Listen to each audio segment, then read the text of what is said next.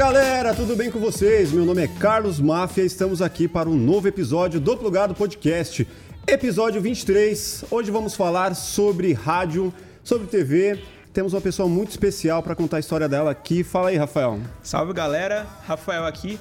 Hoje estamos com uma pessoa muito especial aqui, que vocês conhecem do programa Pânico, que trabalhou lá por aproximadamente uns 15 anos, tanto na rádio quanto na TV. Então, galera, antes de mais nada, é muito importante que você se inscreva no canal para não perder nenhum vídeo, porque a gente está trazendo uma galera aqui muito da hora. Então já deixa o like aí, comenta quem mais você quer ver aqui no Plugado, beleza? É isso aí, eu tenho a honra de apresentar aqui Amanda Ramalho. Eu, muito obrigada. Salve, Salve. Amanda. Muito obrigada pelo convite e é nóis. Vamos perguntar e responder aí tudo que vocês quiserem saber. Grande satisfação ter você aqui. Muito obrigado aí pela, pela presença. E a gente gosta muito de, de histórias, saber histórias que vêm lá de trás. E assim, você tem esse, essa onda de podcast começou recentemente, mas para você não, é nenhuma novidade, né?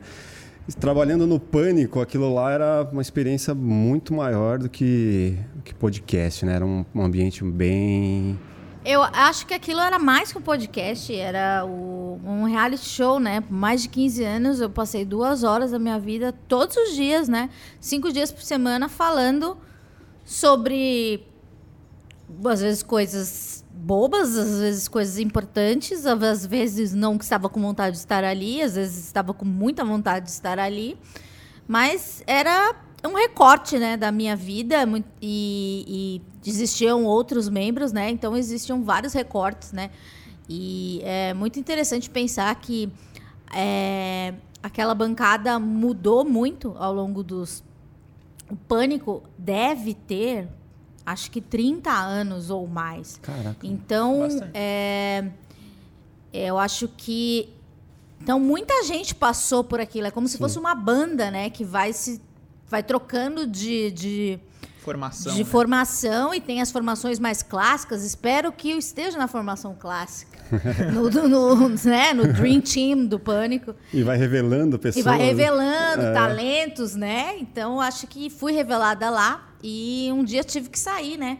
Muita gente. Até hoje as pessoas me perguntam é, por inbox, por, se eu abro uma caixa de perguntas no Instagram, quando. é, se eu vou voltar. Já faz quatro anos que eu saí. E por que, que eu saí e, e, tipo, se eu sinto saudade. Eu não sei como as pessoas não entendem que as coisas, elas têm um período, né? Aham. Quantas pessoas ficam 15 anos ou mais no mesmo emprego, né? Isso não existe, né? E eu era CLT, então ganhei um belo fundo de garantia, todas as FGTS, essas porra toda.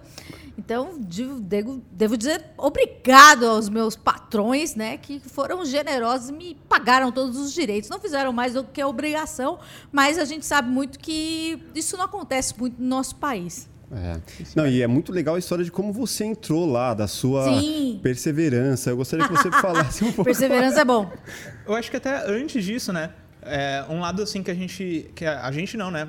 Mas a galera muito mais não conhece é quem que é a Amanda muito antes do pânico, entendeu? É, até, Amanda até- muito antes do até Pânico. chegar nesse Amanda momento do de, Capão. pô, preciso ligar lá no... Amanda do Amanda Capão. Parça do Brown. Amanda parça do Brown, ele que nunca me reconheceu como parça dele, mas eu, eu consegui virar amiga da mulher dele, então tô chegando lá. Do, do filho e da, e da filha, só falta ele. Ahn, eu ah, nasci no Capão Redondo e eu ligava né, no Pânico. É, hoje vocês estão assistindo aqui no YouTube.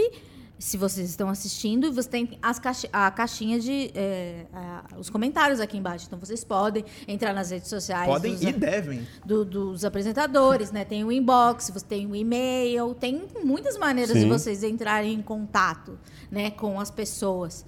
Naquela época, a internet, eu não tinha internet. Então, a internet era um artigo muito elitizado e e naquela época já existia um formato assim que transmitido, acho que era transmitido pelo Terra, se eu não me engano, mas não chegava até mim porque eu não tinha internet. Terra, UOL, AOL, É, né? primeiro foi pelo Terra, depois foi pro UOL. Ah, Tinha não, IG também, Não, né? foi pelo UOL, era chat do UOL, depois foi pelo, pelo Terra. E, o- e que o Terra nem existe mais, né? Que ano que é isso? Só pra. Putz, eu não sou muito boa de ano, mas eu acho. A que- Mandinha eu, tinha eu tinha quantos 16 anos? Eu tinha 15 anos. 15. Eu tenho 35. É. Então tem 20 anos. Era 98, mais ou menos, ali. E daí eu ligava, porque existia um telefone que era 3252-6456. Olha. Olha. Não, na verdade era 0800 111 109. Esse era o telefone para você ligar. E não é mais esse telefone, acho. Nem sei se tem telefone. E esse era o telefone da rede, né? Que Uhum. rede é tipo assim, quando toda. É, a rede é o Brasil inteiro. O Brasil todo. E tem as, e tem as afiliadas, que são a- é, as rádios locais. Então, a afiliada de São Paulo, o telefone era 3253-3567. Era esse?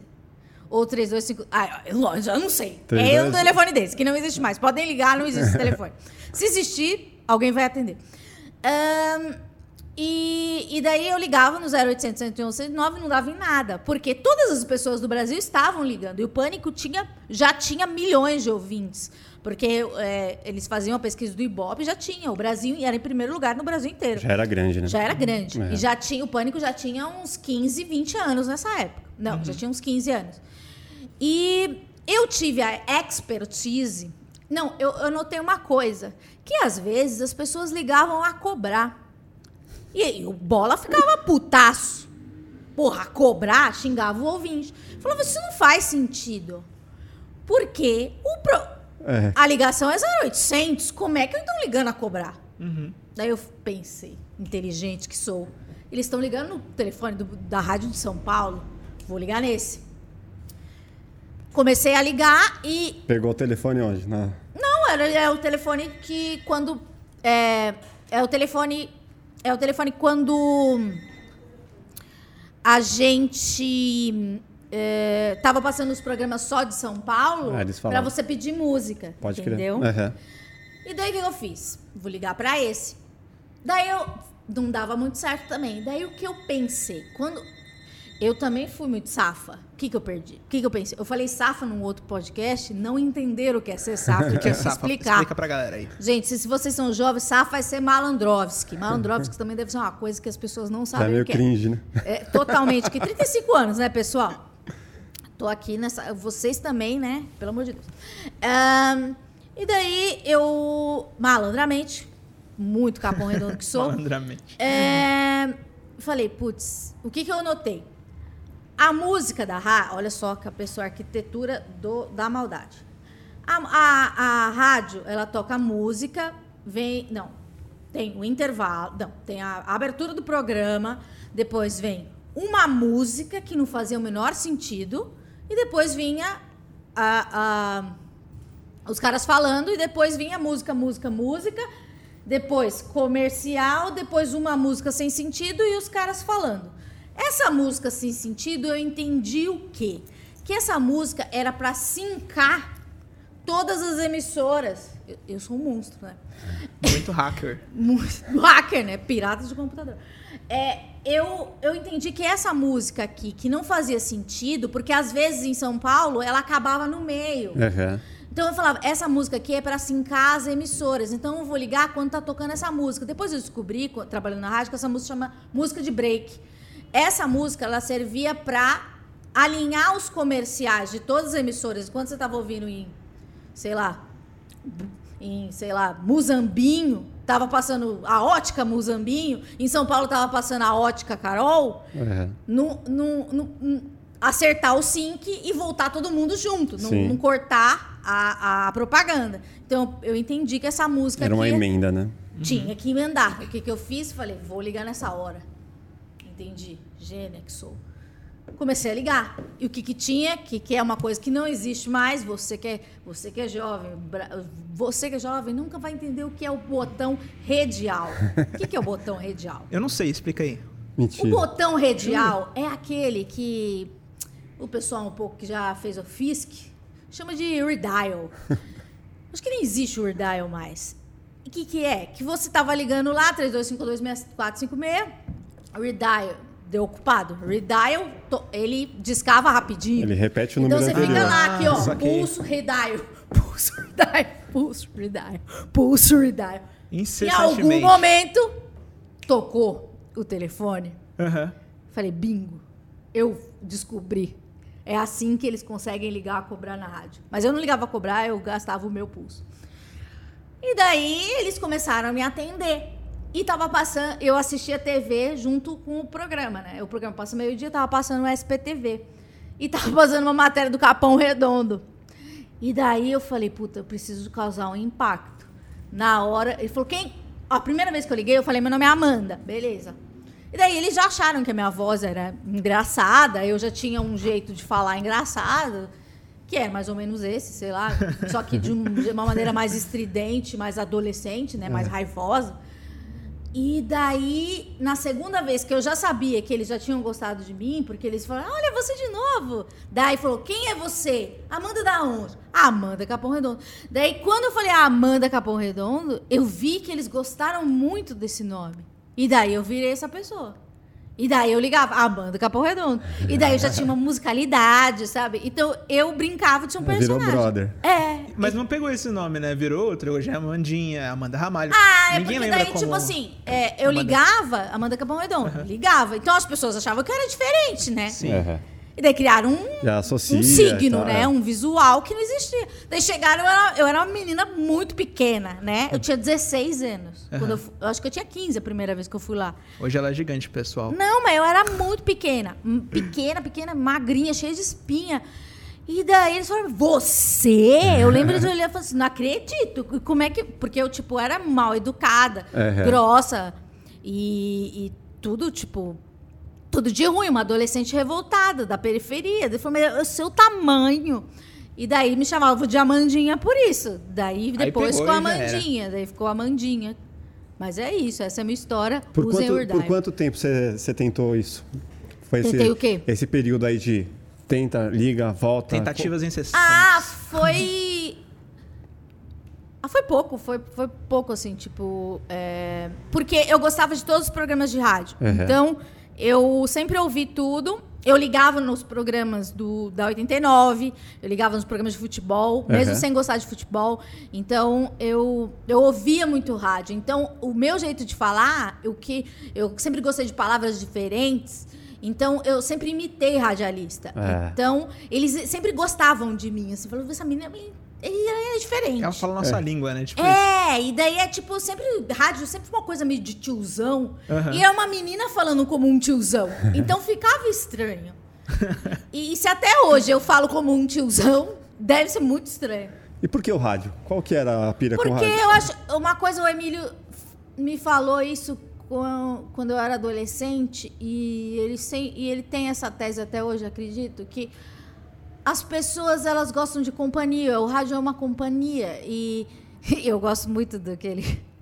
disso, mas é, os loucos ouvem vozes. Então existem. é, é, essa coisa, essa proximidade, sabe? Você vira meio amiga das pessoas. do- do- Preenche um vazio É, também. Eu lembro que é, perceber essas coisas da, da música de break e, e, e o que as a- a- os códigos que eles tinham, porque eles não podiam falar o nome verdadeiro do mendigo, mas nas vinhetas que eles soltavam internamente, eu conseguia sacar qual era o nome do mendigo. Então eu ligava e falava assim: "E aí, Carlos? Tudo bem?" Eu falava, "Puta, essa menina é foda." Entendeu? Porque não era, uma, não era que eu era inteligente. Era só que eu consumia aquilo. É como, sei lá, se você tem um youtuber favorito e você começa a perceber, ou um Instagram favor, um, Insta, sei lá, um influenciador favorito. Isso. Um, um influenciador favorito, você começa a perceber e entender, sabe? Só que eles eram as pessoas que eu, que eu acompanhava, sabe? Eu não era a Britney Spears, sabe? Eu gostava dos tiozão da rádio. Então eu meio que me apaixonava por isso. E, e daí eu entendia que eles gostavam disso. Então eu sempre ficava, tipo, atenta. Aham. E, e na. eh, eu estava, tinha época que eu estudava de manhã e à tarde. Então eu pedia para minha irmã gravar na fita, né? É, às vezes os blocos que eu perdia, né? Porque como eu chegava da escola, eu perdia assim um- um- um- o primeiro bloco. Aí ficava ouvindo depois. Eu via depois, antes de dormir. Caraca, era um vício mesmo. Era um vício. E, e é uma obsessão também. Porque depois, né, eu sou uma. Eu tenho transtorno bipolar. E, e as pessoas bipolares, elas ficam obcecadas por algumas coisas Uhum. ao longo da vida. Então, eu já fui obcecada por, tipo, lista de música e. e e querer saber paradas de música, sabe? E obsessões muito pontuais, assim. Uhum. Então eu acho que nessa época eu era obcecada por isso. E entrar nesse ambiente com os caras que você amava ali, como, como foi esse período de, do pânico? Te abraçar e falar, pô, vem aqui, como. Ai, foi muito. Tão nova, né? Se parar pra pensar. É, foi muito legal, assim, e assustador, né? Porque eu. Eu não tinha. Eu, eu- foi meu primeiro emprego. Eu não tinha, nunca tive um emprego, sabe? Aham. Então eu não tinha base. E, e você trabalhar com as pessoas que você mais admira, e pra mim aquilo não era um trabalho. Eu fazia, eu, eu brincava de rádio, eu gravava os programas de rádio e eu fazia, brincava de rádio na minha casa porque eu achava legal. Uhum. E daí decidiram me pagar por isso. Então, eu demorei alguns anos para entender que eu estava trabalhando, Sim. sabe? Que eu era uma profissional. Mas eles fizeram os testes sem remuneração no começo. Ah, sim, é porque eu, eu tava na escola ainda. O que acontecia? O seu Brito, que, é o- que era o motorista da rádio, ele me, ele me buscava com o rádio da Jovem Pan todo adesivado, depois da escola, e eu, e eu Você era fazia o famosa na escola também? A galera sabia disso Eu aí? não sei, provavelmente, mas eu sempre fui uma pessoa muito na minha, então eu não eu não me importava assim. Eu só eu só entrava no carro e ia embora. Eu não eu nunca fui muito eu, na minha. Eu nunca fui muito De se expor. de me expor, exatamente. Eu sempre fui muito apesar de muito comunicativa, sempre fui muito tímida. Uhum. Então, é, eu não todo mundo me pergunta como você é tão travada assim, porque eu sou realmente muito travada na vida real. É, como você trabalha com comunicação? Eu, eu não sei, sabe? É um trabalho. Quando eu, você liga a câmera aqui, eu vou virar uma coisa. E depois que eu desligar, eu vou ser uma outra coisa, sabe? Porque isso daqui é um desgaste emocional, é, uma, é um trabalho, entende? Eu, eu, me- eu, eu entendi ao longo da minha vida que eu sou uma comunicadora. Eu, você vai, falar- vai, vai pedir pra Amanda, Amanda, faz aí, eu vou fazer. Eu vou fazer piada. Eu, por mais que eu não seja uma humorista, eu vou tentar render o bloco que a gente Uhum. falava. Mas é, na minha vida, eu sou muito quieta, entende? É, É um personagem que você assume. é um personagem, é uma Aham. persona. Tipo, sou eu muito, muito potencializada. Mas é, é o eu que você gostaria de ser sempre ou não? Não, Não? muito cansativo. não, eu gosto de ser silenciosa. E o que, que rolava lá no Pânico, tipo, que te chamava a atenção, assim, naquela época? O que, que tinha de quadro? Você falava, não, isso aqui é muito mais interessante do que tudo o que está sendo feito nas outras rádios, assim. Eu acho que o que eu aprendi no Pânico foi é, como é a comunicação, como é o entretenimento, como é produzir conteúdo, né? Nem, nem se usava esse, esse. Esse termo, né? É, quando é, eu saí do pânico, ou até quando não, não tinha saído ainda, mas quando eu comecei a fazer coisas fora, é, eu comecei a fazer reunião com outras pessoas, as pessoas olhavam para mim com uma admiração, não sei se pelo tamanho de, de, de, de, de carreira que eu tenho, mas pelo, pela construção quando eu dou uma ideia, sabe?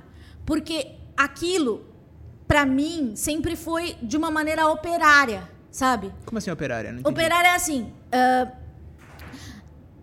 lá eu aprendi que você trabalha com criatividade, você precisa ser um operário da criatividade. Sim. Não um gênio, um excêntrico da criatividade. Uhum. Eu acho que o que eu aprendi lá é você tomar isso como um trabalho, o seu ofício. Então, o, o Emílio falava: nós somos operários da comunicação. O nosso trabalho é pôr um programa de rádio todos os dias, das, do meio-dia às duas. Nosso é, trabalho é pôr um programa de TV. Três horas de duração. Sabe o que é fazer um programa de TV? Três horas de duração, semanal, todos os domingos. Isso é muito difícil. Isso é, É. muito difícil. Então, não, não dá tempo de você querer ser um gênio. Não dá tempo de você ter excentricidades. Por mais que todos nós tenhamos nossas excent- excentricidades e todas nossos, nossas nossos charmes, sabe, de criativos. O ego do artista. Mas Aham. é, ser operário da comunicação é isso. É você é, resolver problemas. Tipo, assim como um cara que tem. é, um cara que tem, um- tem que resolver um problema, um- uma pessoa que, que constrói ponte. É isso. O nosso trabalho era construir uma ponte semanalmente, uma ponte por dia. E não tinha tempo para Uhum. você ser uma estrela, sabe? É claro que eventualmente uma outra pessoa acabava, né, indo pro- pra esse lado. Você vai E- construir uma ponte do Niemeyer semanalmente, né? Você tem que. Exatamente. E, e- e você não precisa se comportar como o Niemeyer, sabe? Eu nem sei se ele era excêntrico, mas eu acho que a excentricidade, ela, ela acaba trazendo um charme muito lindo, muito legal, mas ele acaba atrapalhando, porque ele é, acaba é, deixando a gente como cebola, sabe? Trazendo a gente como. é, trazendo Várias camadas. várias camadas que, que, que são desnecessárias, sabe? É só isso, é só comunicação, sabe? Comunicação não é, é- não é nada mais do que um outro ofício, sabe? Então, é isso que eu aprendi. E, e o que eu via da- das pessoas, que- o que eu vejo das pessoas que olham pra mim e, e- e criam comigo outras coisas é que, tipo, nossa, você é prática. Sim, porque é prático. A solu- os problemas são práticos, sabe? E é pra ser prático, sabe? Não é pra, uau, ter um insight, fala eureka. Mas que Às problemas? Que problemas assim que tinha no pânico que você fala que tinha que ser resolvido? Problemas, pô. Entregar o programa já Entregar é um um pro- programa. Esse- entregar esse- um esse é problema. problema. Isso é um Problema. problema. Você tem, você tem é, duas horas e 40 de arte. Você tem que pular. Nada. O que aconteceu na semana no Brasil? Porra nenhuma. Tá Pra fazer piada com nada. Nossa, isso é verdade. E, e cada coisa genial, né, que saía assim. Impressionante. Eu acho genial. Cada ideia, assim, a- as trollagens especialmente são coisas assim que eu.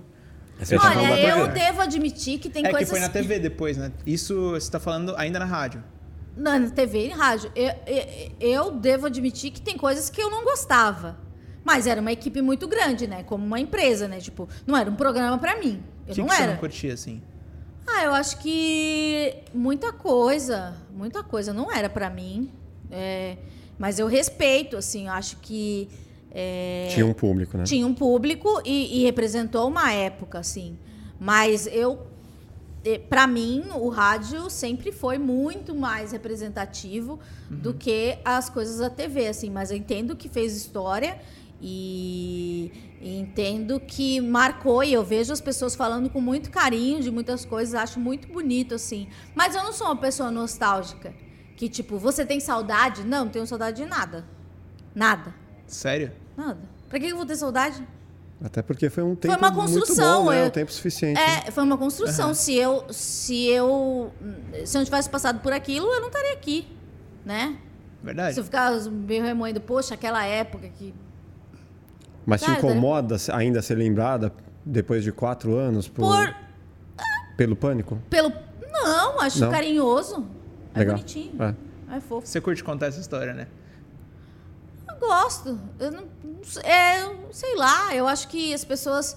Eu acho bonito ter uma história. é, mas acho legal também saber que tem gente que não tem a menor noção. E tem gente que me conhece por outras coisas. Eu não sabia que você tinha entrado lá tão cedo, assim, sabe? Foi... É. Bem novinha. Eu comecei a trabalhar com 16 anos também, né? Numa outra uma situação totalmente diferente, mas é, começar com... É que você não dava cara, né? Na época, o programa não tinha a não, já transmissão... tinha internet, só Tinha que não. a transmissão online? Já- tinha, tinha? Tinha, mas era muito né, restrito. Pouca gente, né? Uhum. Mas que animal, você começar ali com seus ídolos, acho que... É muito legal, tipo, às vezes eu- as, eu- as pessoas falam assim, pessoas da minha idade ou mais velhas falam, nossa, eu sou seu fã, tipo, meu pai é seu fã. Daí eu, tipo, nossa. Fala, oh, nossa, é, você fez parte da minha infância. Daí a pessoa mó mais velha que eu, né? Tipo, eu ia pra escola te ouvindo. Isso é engraçado, né? Tipo, ah, eu falei, eu sou a Xuxa brasileira, sei lá. Eu acho legal fazer parte da vida das pessoas. Você ainda é muito lembrada pelas tretas, assim, que, que você teve lá dentro? Sim. É que, na verdade, assim, é, eu não vou aos lugares que as pessoas que gostam do pânico.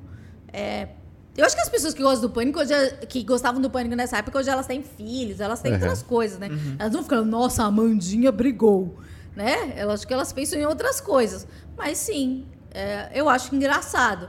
E, e Ah, normalmente mas as tretas eu de não rádio lembro. também, né? Eu, eu não lembro das coisas. E daí, se as pessoas me lembram, eu falo, ah, teve esse dia. Aham, Porque eu, tipo, não, eu não assisto coisa velha. Aham. Você não volta atrás pra ficar vendo você. Pra quê? mesmo. Fala, Ai, nesse dia eu arrasei. não! não. Tem- Mas, mas você já ia com a faca nos dentes assim, você fala, puta, hoje eu vou arrumar com esse cara. É, tipo, quando o Bolsonaro foi, você falou, mano, hoje eu vou, vou deitar Vou ele. causar. Vou causar. Ah, Depende da época, né? Porque ele não foi alguma, é, não foi uma vez, né? Então É. ele ia como deputado, entende? Foi o quê? Então- Umas duas vezes já? Nessa época Não. aí? Até mais? Ele já tinha ido A algumas última vezes. vez que eu a última lembro vez, que foi- dele, Foi, véspera de eleição. Ele já, ele já, a última vez que eu lembro dele, ele, ele fez por videochamada e tava o Paulo Guedes. Caraca. E daí eu lembro que ele sabia o meu nome. Ele falou: "Ah, manda, não sei o que, maconha, não sei o que lá". Falou isso. Falou. E daí, ah, essa é a última que eu tenho, assim, Uhum. recente. E foi meio na época, meio que na época que eu saí, assim, assim, depois eu saí, depois de um tempo. Mas eu não lembro das outras vezes, mas eu lembro que é, ele ia. E o que me impressionava do Bolsonaro é que ele tinha um staff absurdo. Tipo, ele ia com muita gente. E a coisa, uma, uma coisa muito peculiar, que eu falei assim, nossa, que coisa estranha, que ele queria tomar água. E daí um dos assessores dele pegou a água, experimentou a água e falou, pode tomar. Eu falei, caralho, os caras querem realmente que ele morra, né? Porque, tipo, até então eu nunca tinha pensado. Mas foi meio na época da facada ali. Não, foi, foi, foi que antes. Foi antes, né? foi Porque bem é- antes, assim. Não, na época da facada eu acho que eu, não tava na rádio, eu já tinha saído. Aham. É, e daí, tipo, ele ia, daí tinha todo aquele show. Mas tinha outras figuras, Sila Malaf- Silas Malafaia, tinha outras pe- pessoas, aquele Teve- Feliciano. É, o Feliciano, cara. Então Que ele tinha falou outras que todo, todo esquerdista tem um cérebro do tamanho de uma ervilha. Lembra que ele falou isso? Eu lembro, eu lembro porque as pessoas me contam depois. É que assim, eu entro num mood quando isso acontece de, de meio que esquecer. Tipo, falar uma atrocidade que vem na minha cabeça por impulso, plá, tchum, e depois eu esqueço. Tipo, eu lembro que o Evandro uma vez me falou: Meu, você lembra que o chorão te pediu desculpas no Rascal? Eu falei, não, Como assim, mano? eu não sei o que mas, qual, aconteceu. mas qual que foi a situação, assim? Por que que eu ele- não sei. Você não lembra da história? Claro que não. Por que, que o Chorão me pediria desculpa? Mas entende, o meu ego, ele é tão caguei pra essas coisas que não me abalou. Tipo assim, eu devo ter tido uma briga com ele, ele deve ter tido me- ofendido um pouco além da conta, e daí em algum momento ele foi me pedir desculpas. Eu falei, tá bom. Eu não sabia que você tinha trombado o Chorão. Pra caralho, a gente brigava muito. Sério? Muito. Mas no final, assim, tipo, a última vez que ele foi na rádio, ele falou, é, a gente virou amigo, assim. Eu, isso é uma das coisas que eu, tipo, me sinto bem, saber que, que quando ele morreu, eu não estava brigada com ele, porque a gente era muito brigado. Porque eu era, tipo, uma adolescente que gostava de Los Hermanos, e ele era o chorão. E eu ficava falando, ah, essas músicas é muito chata, hein? É mó besta, hein? Você não devia ter batido do- no camelo. camelo. Falei. E daí, ele. E ele ficava muito puto. E, e eu não sabia que eu deixava ele tão puto assim. Depois eu fiquei amigas de amigos. eh, Fiquei amiga de amigos dele. E eu falei, mano, o cara ficava transtornado. Falei, mas eu não sabia que eu abalava ele tanto. Não era a minha intenção, sabe? Aham. A minha intenção era só fazer um show, sabe? Porque a gente achava que aquilo lá era um show. Entende? Aham. A conversa ali no pânico. Aí era era, só- né? Só que eu não sabia que isso entrava na cabeça do cara. É. Depois eu entendi que realmente fala, caralho, eu tô mexendo no, com o ego do cara, é a arte caralho, dele. é. Então isso é maldade. Então eu falei, puta, que merda. Aí você foi pedir desculpa, é isso? Não, ele pediu desculpa pra mim por uma coisa que eu não sei o que. aí você já esqueceu o resto da história. Mas eu já pedi desculpa, sim. Aham. Depois de, depois de um tempo. de, de alguém que você pediu? Péssima memória. Não lembro. Mas, eu pedi desculpa, sim. Aham. No dia do Bolsonaro, você. Você não tava com nenhuma ideia em mente, assim, né? Tipo. Não, você acha que eu fazia pauta? Ah, eu lembro que, Não, tipo, tipo, ah, assim. mano, vou, vou colocar ele numa saia justa só de aqui. Não, porque, tipo assim, é, como eu sabia que só eu ia fazer alguma coisa assim, eu falava, eu quero ser a voz do Brasil? Não.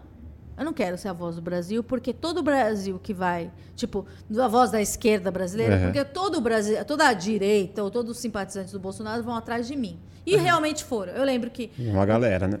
é, uma época eles, eles, tipo, me mandavam mensagens tipo, você merece ser estuprada por um mendigo. Tipo, eu lembro que essa época eu fiquei muito mal. É, derrubaram meu, meu, meu Facebook. É, então, eu, eu mesmo. percebi que eu falei assim, isso me faz bem? Não. Então eu vou falar qualquer bobagemzinha, que qualquer bobagemzinha aqui vai repercutir. Uhum. Porque eu sou a única que vou falar. Não era um negócio que eu me preparava, fazia um roteiro. Não. Só chegava e normal. Só chegava Foi e tipo uma, a do Marinho agora com ele, né? Que ali, não sei se você viu, né? Tá, O Marinho foi ficou ali a troca de quem fala mais alto, tal, corta o microfone de um, de outro, pum, até que acabou com a que demissão foi do a Marinho. estreia da TV da Jovem Pan. É. Eu não lembro, eu não sei o que aconteceu, mas eu sei porque as pessoas me marcaram. É, Isso acaba sendo engraçado, porque, tipo, tudo que acontece na Jovem Pan acaba. Eu acabo que eu É. fico sabendo. Ai, Amanda, você viu essa? É. daí vira uma, uma, uma rede de fofoca. É. daí eu fico acabando. Eu acabo sabendo de coisas que nem me interessam. Aham. Mas você acha que a Jovem Pan é, é muito. É, porque todo mundo fala que é, né? Uma rádio de direita, uma rádio do governo, qualquer coisa do tipo. Você De acredita direita que... ela sempre foi, porque Sim. desde. é, a, a Jovem Pan é uma rádio de direita, Sim. eles rezam a missa.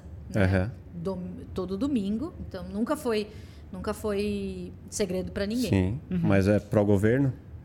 Eu não ouço. Aham. Eu não, ouço. Hoje tipo, você não ouve mais. Não ouço. Porque recentemente aí teve, teve o Marinho, né? Que foi demitido. E, tipo, o Marinho era um dos únicos caras, assim, que, que questionava de fato o- os convidados. E dá pra perceber, assim, que dos convidados do Pânico na rádio hoje, tipo, sei lá, a cada 10 pessoas que vão, é, pelo menos, vai, 8 são bolsonaristas ou de direita, assim. Qu- Quando eu tava na rádio, isso foi acontecendo. Porque, assim, quando começou o YouTube, né? O YouTube não, tipo, essa. Essa. Essa coisa de muita audiência, muitas pessoas ao mesmo tempo assistindo o Pânico. Uhum. É, deu para já dava para perceber que o interesse da, da audiência era isso, é, era o- a polarização. Aham. né? Então vinha uma dupla sertaneja dava muito menos audiência do que uma pessoa ligada ao Bolsonaro e a- eventualmente até o MBL que hoje eles romperam, né? É, então, a linha editorial, pelo menos do Pânico, da Jovem Pan inteira, eu não sei porque eu não acompanhava. Aham. É, foi indo para esse lado, porque a audiência está aqui, vamos, vamos por aqui, vamos por aqui, vamos por aqui. Hum, Durante, é, sei lá, é, quan- enquanto eu fui pensando em sair, eu já estava entendendo que aquilo não é, não. Você não tava já- mais de acordo com os não convidados. Tava, então eu, eu acabava brigando com a equipe porque eu via a, a seleção dos convidados e falava eu não concordo com isso, eu não quero participar disso, eu não compactuo com isso. Então para mim era muito estressante. Então cabia a mim sair, né? Aham. Eu tinha um plano de sair num determinado momento, mas acabou que é, as coisas começaram a ficar muito mais intensas eu acabei saindo antes e para mim foi muito melhor porque é, só adiantou um processo que é, eu achei que é, é, a guinada, né, a direita, vamos assim dizer, foi muito escancarada, né? Então, é, eu achei que não seria tão rápida assim, sabe? Então, eu acho que eu aguentaria mais uns meses, mas eu acabei não aguentando. Então, eu tive que sair. Mas eu percebi que existia, assim, uma coisa insustentável, pelo menos para mim, sabe? Então, eu imagino que essas outras pessoas que tenham saído depois também... Você tem o seu próprio limite, sabe? É, é, ao longo da minha vida, eu sempre ouvi, é, na minha vida no pânico, eu ouvia piadas tipo: ah, Amanda estudou escola pública, é, escola de lata, ela gosta da Marta Suplicy. E falava: o Lula é bonito, falava várias coisas. E não eram coisas assim, por mais que a rádio fosse uma rádio de direita, eu não, não recebia tanto hate como como começou a- a- eu me tornei a primeira inimiga da- da- da- dos ouvintes, sabe? As pessoas ligavam na rádio querendo a minha cabeça. E daí eu via, tipo, o, o, o departamento de jornalismo, que ficava no, no 24, a gente trabalhava no 14, falando, eles querem que a Amanda vá embora. Não que eles qui- quisessem a minha cabeça, eles só reportavam. Mas estão ligando aqui às senhoras de idade, estão falando. Amanda, é, é, eles não gostam da Amanda. Porque eu fazia, tipo, piadas. Não, gente, vamos fumar maconha. Qualquer bobagem, assim. E nem era Não. real, né? Era só. Era só pra causar, sabe? Só que nesses 15 anos eu sempre fiz esse tipo de coisa e não é, não inflamava o povo dessa maneira, entende? Aham. Só que começaram a dar uma importância pra essas coisas de uma maneira que, que ficou insustentável. E se você olhar, se, se as pessoas tiverem paciência, eu, eu não teria essa paciência, de olharem essa linha do tempo do, do meu personagem, ver que, tipo, nada mudou, sabe? Aham. O que mudou foi o público. Eles, tipo assim, ah, tá, ela tá, ela tá, ela tá fazendo piadinha com maconha. E eu continuei fazendo a piadinha com maconha. Só que a, a intolerância à piadinha da maconha ficou muito maior, sabe? Ela- eu virei uma coisa horrível, entende? Aham. Eu acho estranho, é, como pode dizer assim, no Flow, por exemplo, vai. Para eles compensa, eu vi recentemente que eles levaram lá o Boulos pra debater com mais um cara, que agora não me lembro o nome, pra debater com um Monark, por exemplo. E virou um debate mesmo. E aí eles tinham duas pessoas com opiniões diferentes pra... E O Boulos foi no pânico quando eu tava. É, Foi. a, a gente chega lá, essa história pode ser boa. Mas, assim, é, é, é legal para muitos, assim, muitas plataformas, muitos portais, enfim, muitos canais, de que haja a divergência, de ideias e a pluralidade de ideias para que haja um embate, para que as pessoas mostrem as suas opiniões. E, e é legal ter o diálogo com quem pensa diferente. Mas agora a Jovem Pan parece que está com um posicionamento, né? Faz um tempo já, como você tem falado, de que só tem um lado, entendeu? Então, mas quando o Boulos foi, foi existia um. um, um- um- Uma porta um aberta pra ouvir. E o, o Ciro Gomes ia. É verdade, te- teve mesmo. é, o Haddad foi. Esse do Haddad foi um pouco traumático, que- porque existiu o Carioca ali, rolou uma briga, assim. É. Eu Acho nem que lembro essa qual Pode que foi. crer, eu lembro. Qual que foi mesmo? Eu nem lembro. Não, carioca. Eu não lembro o que que foi, mas eu lembro que, que foi uma coisa muito inflamada, assim. Que o Haddad ainda era prefeito, então há muito tempo. Aham. Então. É, E você falava, para carioca. Era, porque era bem constrangedor, sabe? Era bem constrangedor, porque é, era uma coisa meio de, meio de futebol, assim, era uma coisa inflamada que não Uhum. fazia sentido. Aham. Então, é, mas existia, sim, o debate, né? É, o, o Ciro Gomes ia, a Marina Silva foi, foi, todo mundo foi muito educado com ela, é, o próprio O Boulos. Lula nunca foi, não, né? Ou foi? O na minha época, não. Lula nunca foi. Mas existia um convite, porque a Marina Manteiga, né, que, que trabalhava lá, acho que trabalha ainda, é, ela é filha do Guido Manteiga, né, que, que, que foi ministro do Lula, e ela sempre é, falou com, com os assessores do, do Lula, existia essa possibilidade do Lula. É, é, iam deputados do PT, sim, e aquele. Ai, não lembro agora os nomes, mas iam a, a Sâmia Bonfim, do, É verdade, do PSOL, teve. A Isa Pena. A Isa Pena. Teve essa galera aí. Teve, então existia, sabe? Eu lembro. É, que- só que depois começou a não haver espaço. Tanto que Hoje, o que né? eu sei, Hoje, nem o exemplo. MBL entra, né? Hoje lá. É. Eu não entendi muito bem o que, que eu aconteceu. também não sei o que aconteceu. Você não Mas sabe? o que eu sei que as pessoas me fofocam é que é isso. Nossa, é tipo restrito. Eu não, eu não sei. Que estranho. É. Ah, mas é, é, os caras tendem para um lado, não, não- não sabemos, a gente nem tem como saber porquê, mas enfim. É, é uma, uma opção, é uma, uma rádio privada e É. não tem como, como. É igual a- como a Globo, né? Você vê que ela tem um posicionamento muito claro.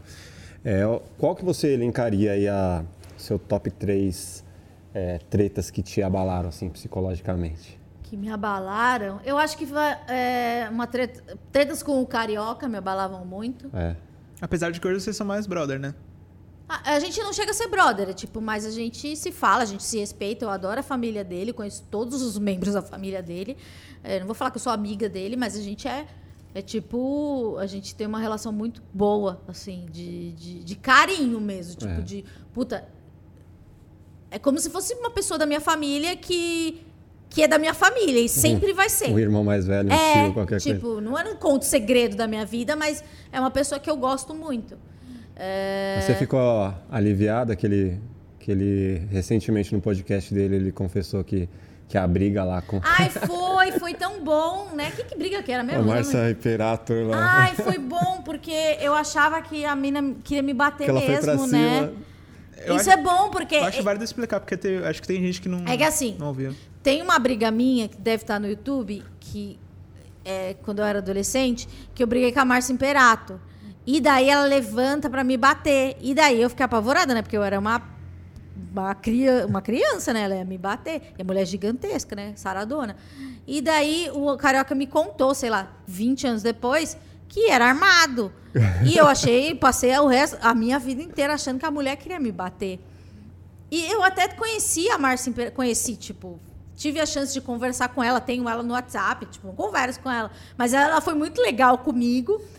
E daí eu falei, nossa, que coisa louca, né? Acho que eu não, não abalei E tanto ela no assim, final né? desse episódio aí você até sai, né? Ela, Não ela fala, lembro. Eu não continuo a conversa se a Amanda não sair daqui. Aí embora? aí você sai pela porta. Provavelmente eu tenha chorado muito depois. Imagina. assim. E era fake, cara. Eu- Nossa, é um grande acreditei. programa do Ratinho, né? Existem muitas coisas que eram fake. E, e eu devo admitir que, assim, tinha umas coisas que eu não tinha paciência de ficar sustentando as mentiras. Então, se vinha alguém me falar assim, ai, aquela história, ela fala, ai, gente, isso é mentira, né? Pelo amor de Deus. Eu não tinha muita paciência de ficar sustentando umas mentiras do pânico, não. Uhum. Se o Emílio ver isso, ele vai ficar puto comigo. Mas é isso, Emílio. Vamos mandar É. pra mim, zoeira. E daí eu acho que é isso. Eu acho que talvez essas, essas brigas assim de. Então, o número com um, pessoa- carioca, eu Acho tô que carioca. É isso, briga com pessoa que você realmente gosta. Por mais que a Márcia Imperator é, era uma pessoa que eu nunca mais vi. Sim. Eu vi aquele dia, depois eu vi, sei lá, 12 anos depois, a gente trocou telefone e não, não tem uma relação. Uhum. Mas é uma pessoa que você vê, vê diariamente, você conhece a mãe, adora os filhos, sabe? E, e você fala, putz, a gente se gosta, né? Mas é uma, uma rusga mínima que se transforma num- numa coisa muito grande. É, eu acho que é E isso. com o Emílio? Não, não, não, não- Já brigamos. Eu lembro uma vez que o Emílio. É muito tonto, assim, meio de. Essa briga, ela não me abalou, mas abalou as pessoas que estavam perto de mim. É, o Emílio chegou uma ouvinte, assim, eu, eu, eu, a minha responsabilidade era marcar um ouvinte, que era o ouvinte Robert, que, ti- que assistia o programa. Então, eu Uhum. ligava todo dia, todo dia à tarde para algum ouvinte, falar, ah, quer vir amanhã para participar do plano? Quero, não sei o quê. Daí chega, eu fazia uma ficha, né, do ouvinte, oi, eu sou a Fabiana de São Mateus, estuda rádio e TV. Daí o Emílio fazia uma mini entrevista. Falava, oi, tudo bem, Fabiana, São Mateus, você faz o quê? A EMB, não sei o que lá. Então, qual que é o seu sonho? Meu sonho é ter um programa de rádio. Daí, eu tava no, no dia anterior, eu tava no show do Red Hot Chili Peppers. E tinha acabado muito tarde. E eu tava meio bêbada ainda. e daí, a mina falou assim, ah, meu sonho é trabalhar na rádio. Daí eu falei, ah, vai trabalhar na rádio, que bosta! Ninguém, a rádio não paga bem! Que lixo, coitada! Conta pra ela, gente! O Emílio levantou e me destruiu. Você não pode falar que o rádio acabou. A ge- é a rádio que paga o seu salário, que não sei o quê. Nana. Só que eu ainda tava doidona. Então eu não entendi nada. E todo mundo, todo mundo olhando, né? Porque eu sou muito sensível, achando que eu ia chorar.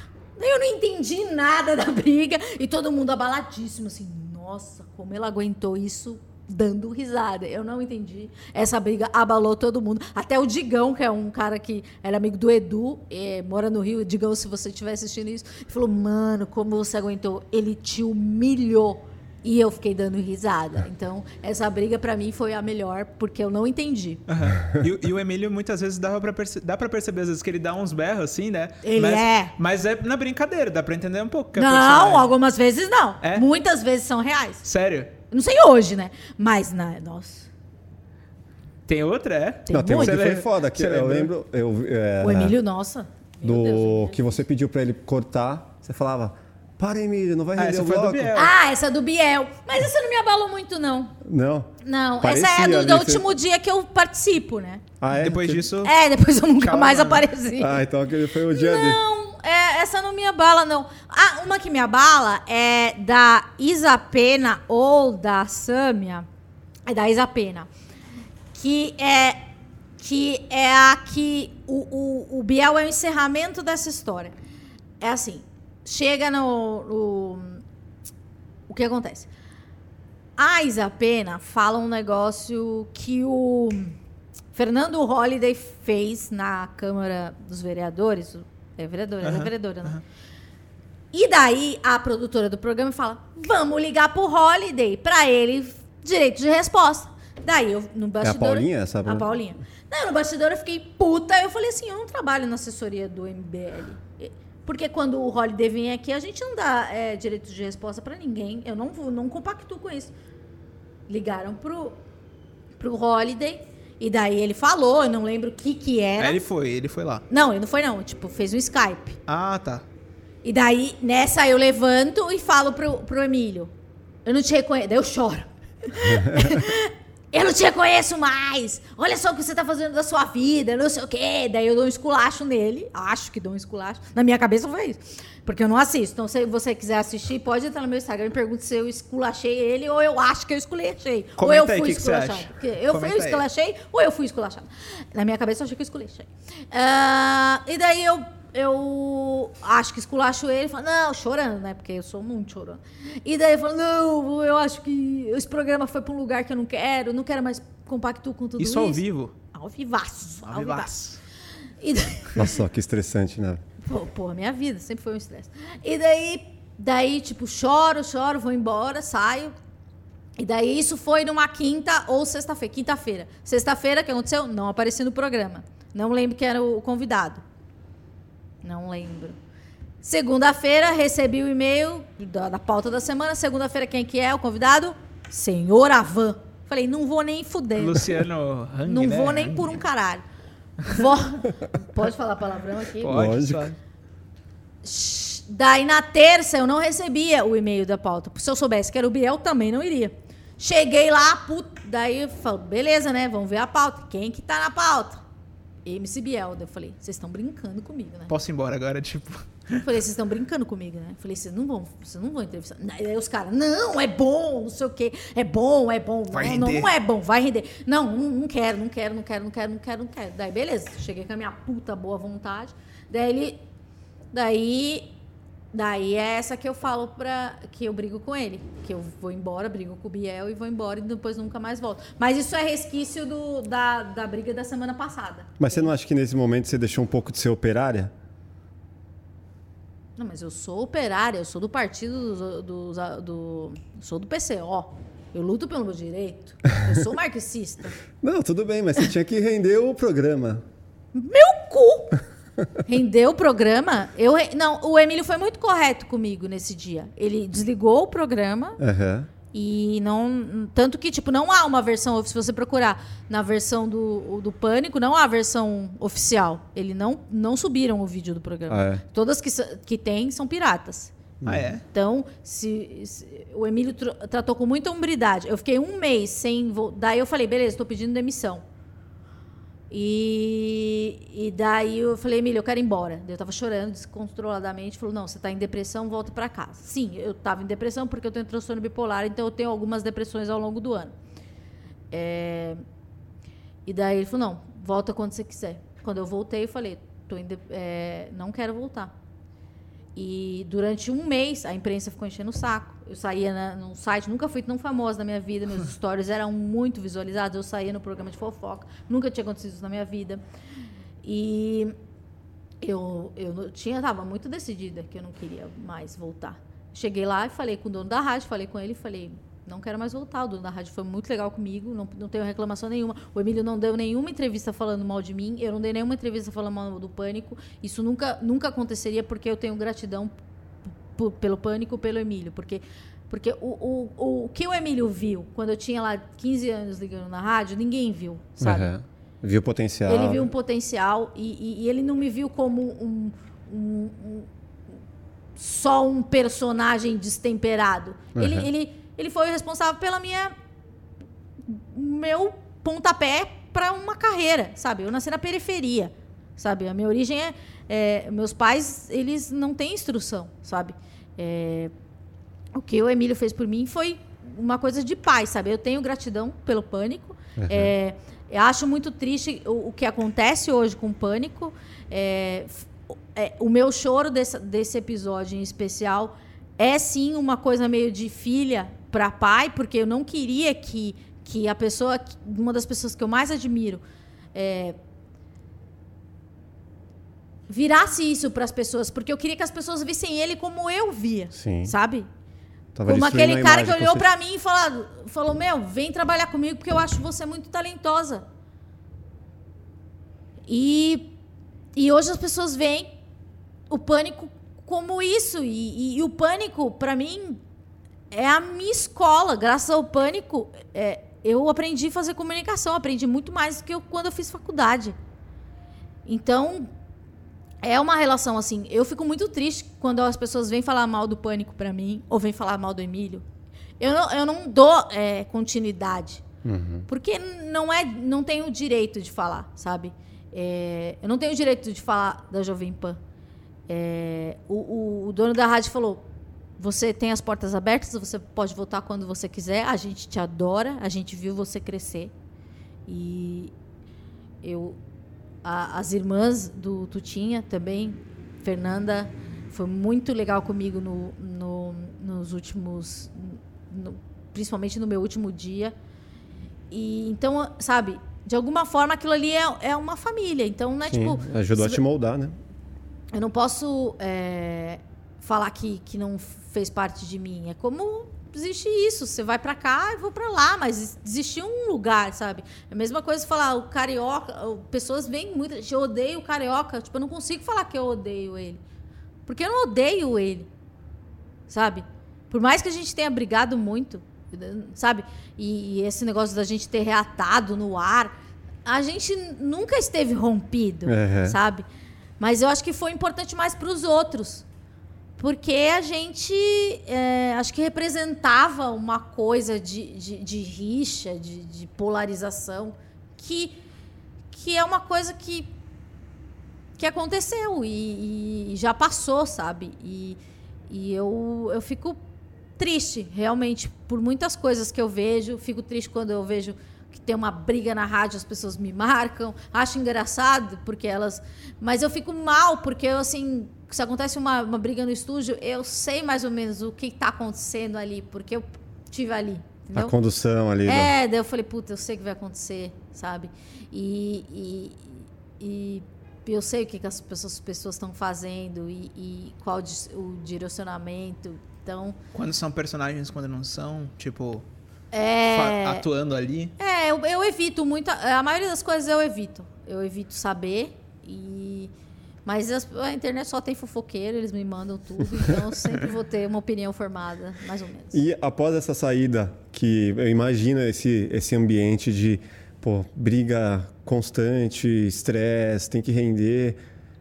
Foi um alívio para você, assim? Você... Era uma coisa que eu já queria há alguns anos, mas é uma coisa que você sente que. Tá, mas eu vou fazer o quê? O que eu sei fazer?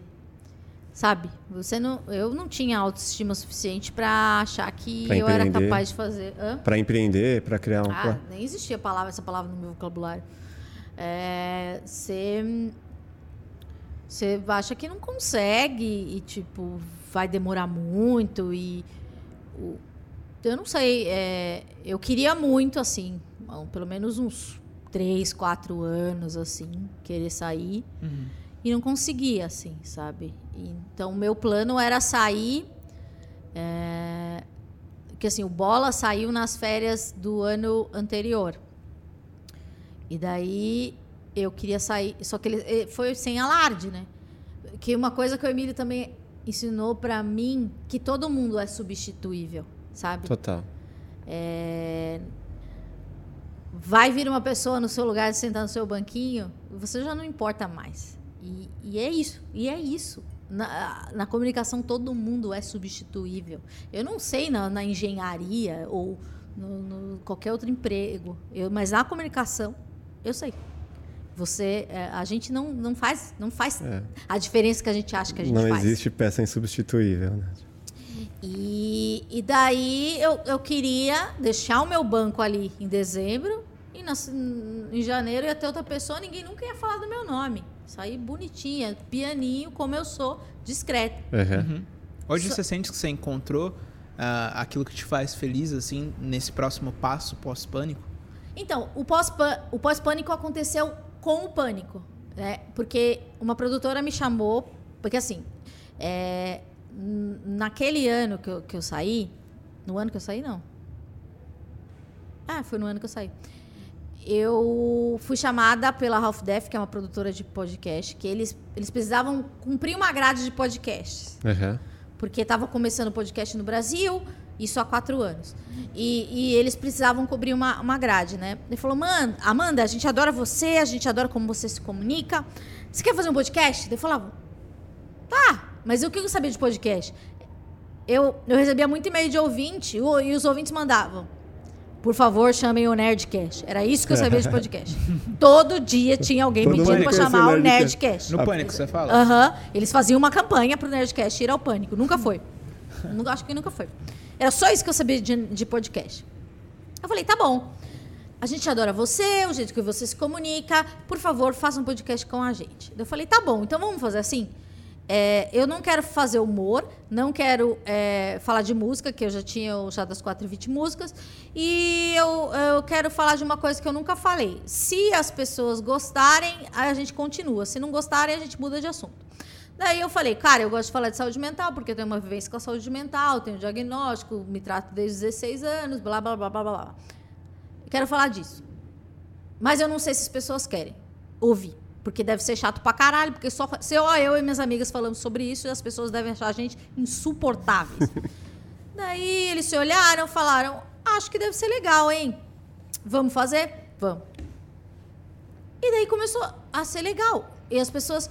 Eu, na primeira, nos três primeiros episódios, eu não estava meio perdida, não entendi o que, que era para ser feito. Tipo, só contava meio. Achava que as pessoas falavam de saúde mental do jeito que eu falava. Tipo, todo mundo fazia terapia, tomava remédio e sabia o nome, é, é, onde pedir ajuda, o que, o que falar, com quem falar. Eu percebi que não estava assim. E eu tive um, um insight. Cara, esse programa aqui é educação. Esse, esse, esse podcast, ele é para Amanda, 16 anos, que recebeu um diagnóstico e não sabia o que fazer e não sabia Uhum. com quem conversar. Então, eu, eu comecei a falar, não como se eu estivesse falando para minhas amigas. A partir do quinto, sexto, eu comecei a falar de uma maneira mais didática. Sim. E daí eu percebi, é isso. As pessoas não estão falando disso como eu achava que elas estavam. E daí as pessoas começaram a gostar, e começou a sair na imprensa, e começou as pessoas começaram a indicar para prêmio, não sei o que lá. E daí eu falei, é, é, aqui eu sei falar disso, eu falo disso com muita naturalidade, eu não glamorizo o assunto, eu ah, falo disso é, com naturalidade e humor, porque eu não quero que as pessoas achem que é só porque é, eu tenho depressão às vezes, significa que eu sou uma pessoa triste 24 horas por dia. Papo deprê, né? Exatamente. E daí eu fui moldando o formato até que virou o meu trabalho. Isso eu já estava no pânico. Eu ainda estava no pânico, entendeu? E eu, eu foi lá para outubro. E é, eu saí do pânico em outubro, é. E, e daí eu já estava no pânico, assim, o Emílio é uma pessoa que a- a- todo mundo que trabalha com ele tem muito muito medo, não medo, mas assim, quer o aval dele, mas tem uma, uma resistência, né? ainda mais com uma coisa que é falada, né? Porque o cara é um mestre. Então, eu fiquei sabendo que ele falou, que ouviu, daí ele falou: Meu, gosto, mas eu acho que talvez esse assunto seja finito. Daí eu comecei a pensar: eu acho que não é finito. Porque, tipo assim, é, não é um programa sobre doença Aham. é um programa sobre saúde. E saúde é, é tudo, tudo é saúde, sabe? Tudo é bem-estar. Então a gente é, é sobre sobreviver, né? Sobre estar vivo, sobre é, experiências. Então é, já está no quarto ano e, Que massa. e, e agora as pessoas entendem melhor o que é. Antes eu tinha que sentar né, com as pessoas e explicar que não é um programa sobre doença, que não é um programa triste, é, que é um. Não, daí tem aquela parte de, de vender, né? Que fala assim, putz, é, não é sobre remédio, sabe? Você Vender um tarja preta não lá. é para vender tarja preta. A gente pode falar de outras coisas. Na hora de conseguir, por exemplo, um patrocinador, tipo, quem No começo foi difícil. É. Porque eles achavam que só as, as farmacêuticas iam anunciar. É, então é muito isso. difícil você sentar e falar, olha, a medley é muito legal, é muito legal. Mas a gente também gosta da Nike. Porque, cara, eu tomo remédio desde os 16 anos, mas eu adoro é, Converse, eu adoro, eu uso absorvente, eu pinto a unha, eu gosto de produtos de cabelo, eu gosto de. Usar óculos. Eu, é, Dove, sabe? Mas é, é, demorou assim, eu acho que demorou. O primeiro ano do podcast não tive nenhuma. Um patrocínio. Nenhum patrocínio. No segundo, eu tive um patrocínio de um episódio só. No terceiro, já começou a ficar melhor. E agora no quarto tá, tá ok. Assim, dá pra ter uma vida. Uhum. Mas, assim, no, no, no, segundo. Mas eu tive que sentar com as pessoas e, e explicar. Uhum. Que, tipo, a gente consome fone, não é só remédio, sabe? E eu acho que que a pandemia também fez as pessoas olharem um pouco mais para a saúde mental. Total. E, e, e eu acho que é um assunto que, que não é um assunto down, porque eu não tenho uma, uma perspectiva down. É para você, cara, você, você. Não sei se eu sou um bom exemplo, mas você pode ter, ser uma Amanda, sabe? E tomar suas medicações, fazer suas terapias e ter um um trabalho legal, conviver com pessoas legais, conhecer as pessoas legais, ter uma vida, ter cachorro, ter gatinho. Uhum. Tudo, tudo bem, sabe? Eu vi esses dias o episódio com o Márcio Américo. Né? Ah, é um ótimo episódio. Eu é, gosto é, muito. muito. Eu gravei com ele já. Ele é muito bom. Muito bom. E ele. E, e a história isso, dele é, e é muito foda, legal que ele, ele mandou uma mensagem assim, tipo, um ano depois ele falou assim: Amanda, eu tô reouvindo aqui. Essa é a melhor entrevista que eu já dei na minha vida. Que legal, hein? E eu recebo muito isso, tipo, eu, modéstia à parte, é, eu sei que eu sou uma boa entrevistadora. E às vezes eu recebo esse feedback de pessoas que eu respeito muito. Então eu falo. É bem gratificante. É, porque, tipo assim.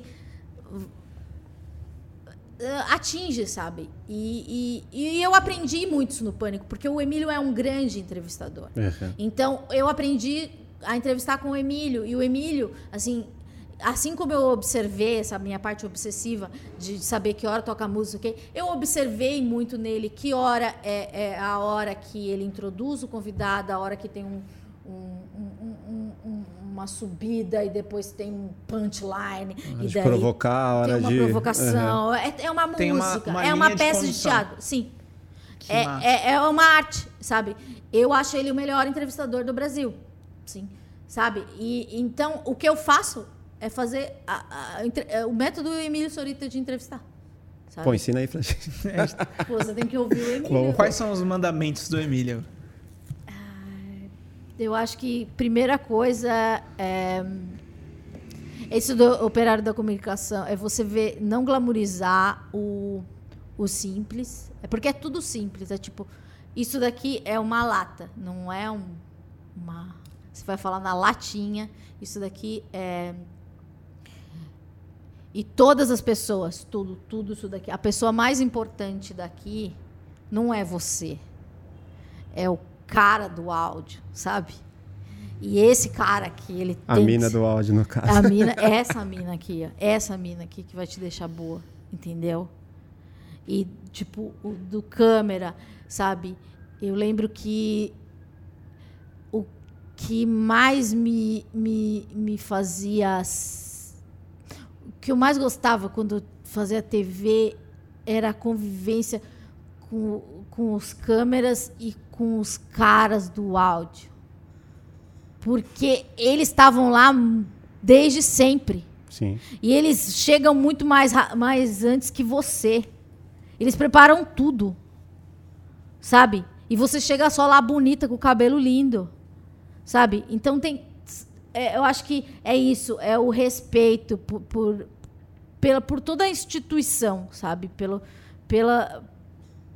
Eu não sei, eu acho que é, é pensar nisso como é todo mundo igual. Eu acho que o que, o que difere é pensar isso, cara. Todo mundo aqui é operário e, e todo mundo executa a mesma tarefa. Total. Não tem uma, uma importância maior ou menor. E eu acho que as, os ensinamentos do, do Emílio é isso, é e Ele tem muita coisa de técnica de entrevista, assim, de. Ele gosta muito do, do, do cronológico. Assim, eu observava muito. Ele gosta do, da, da linha do tempo mesmo. De, de, falar, ele vai pela linha do tempo. E, e quando a gente cortava o raciocínio dele da linha do tempo, ele ficava putíssimo.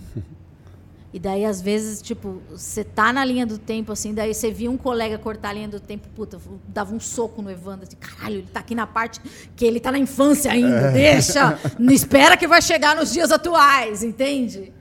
É bem a isso. ansiedade assim. ali do cara É, ansiedade, não é. tem, vai chegar, vai chegar. É respeitar o, a cronologia. Eu acho que é isso, assim, eu, eu, eu penso muito como uma música. Uhum. Eu penso como uma música e, e é claro que é, eu acho que. Eu não sei, eu acho que às vezes você planeja que a entrevista vá para um lugar e ela vá para outro. E se ela for para outro, deixa ela ir. Sim. Se você, puta, tá aqui, ó. Tá indo, vamos. Uhum. Porque eu acho que é o entrevistado que leva. A liberdade da Jovem Pan também é bem massa, né? no, no, caso do pânico, de você poder. Ainda mais que, tipo, era muito, às vezes, nonsense, assim, as ideias, né? No caso, sim. por exemplo, quando você ia pra, pra sei lá, pra festa da Anitta, pra, pra zoar a galera e fazer uns comentários muito. Mas aquilo é muito difícil, sabia? Porque, ó, a gente ia pra uma festa da Anitta, beleza. Daí você chega lá, nove horas. Não, você, você chega pra maquiar às cinco da tarde. É. Cinco da tarde. Daí o que eu fazia? Eu não sei como as outras pessoas faziam, né? Tipo, as outras equipes faziam. Mas o que eu fazia? É, pra eu não ficar morta, tipo, pra eu ficar no, no ritmo, eu ficava interagindo com a equipe. Uhum. Então, tipo, nas, na van, eu era um, tipo, um capeta. Interagindo com a equipe. Ah, o câmera, piadas. Quinta série. É, quinta série com a equipe para não deixar morrer. Eu lembro que, que as, as, as, equipes falavam, tipo, ah, é muito legal gravar com você, porque você tá sempre muito feliz. Uhum. Mas, tipo assim, acabou a gravação, não conversa comigo, porque eu tô triste. Porque eu já não. É, porque eu não preciso de energia. Foi embora entende? a energia. É. Eu, daí eu pensava nisso, tipo, eu preciso aqui, ó, manter meu, meu pique. Vai, vai, vai, vai. Daí chegou na gravação. Nove horas. A Anitta vai chegar meia-noite. Então, o que você precisa fazer? Você precisa brilhar, né? Você tem que pensar em milhões de coisas. Não adianta você decorar a pergunta.